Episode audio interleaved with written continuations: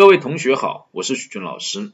有一位听友留言来问：轻度抑郁怎么摆脱？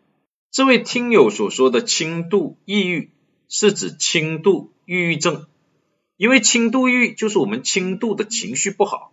这个怎么摆脱？有大量的方法，只有达到了轻度抑郁症，很多人才会不知道怎么办。前面我们有一个音频讲过抑郁症的核心的一个症状。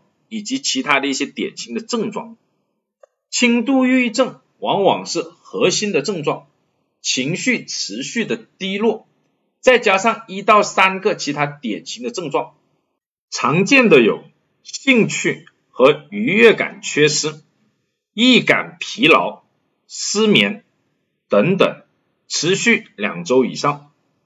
轻度抑郁症在我们的这个调整里。一般呢是可以不用服药的，通过自身的努力可以改善。采用的方法包括以下的这几个：第一个叫认知重建，用积极的想法替代那些消极的想法，强迫自己哦多看正面的、积极的地方。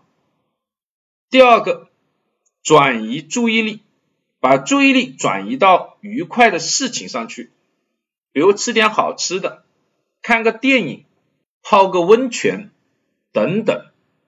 第三个方法是有氧运动，运动可以提高体内的五羟色胺，也叫血清素，是影响我们人的情绪的非常重要的一种激素。